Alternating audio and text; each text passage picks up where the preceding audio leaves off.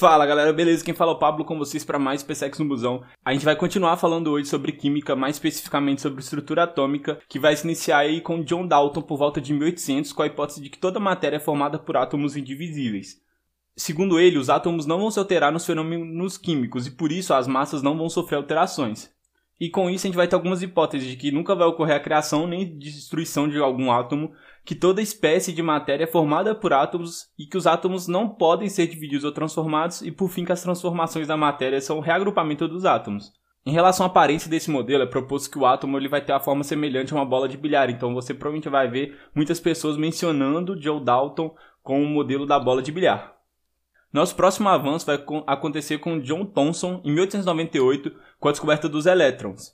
De acordo com John Thomson, o átomo seria um pequeno corpo esférico e pesado, cuja massa estaria distribuída em toda sua extensão e teria carga elétrica positiva. No interior dessa massa positiva estariam os elétrons, que são as cargas negativas, incrustados em sua superfície. E a partir dessa descrição a gente vai fazer associação com o modelo de Thomson ao pudim de passas. Então você também vai ver muita gente falando com o modelo de Thomson e associar ele a um pudim de passas, porque realmente parece um pouco. Depois disso, a gente vai ter Rutherford em 1911 que vai descobrir a existência da eletrosfera, com aquela famosa experiência da lâmina de ouro. A partir dessa experiência, Rutherford vai concluir que o átomo seria formado por um pequeno núcleo e um grande vazio. Em relação à aparência, o modelo de Rutherford é basicamente o modelo que a gente conhece hoje, só que com algumas alterações que não vão modificar tanto a sua aparência. É, em 1913, Niels Bohr ele vai explicar a órbita dos elétrons, pois na teoria de Rutherford os elétrons eles vão acabar se chocando com o núcleo.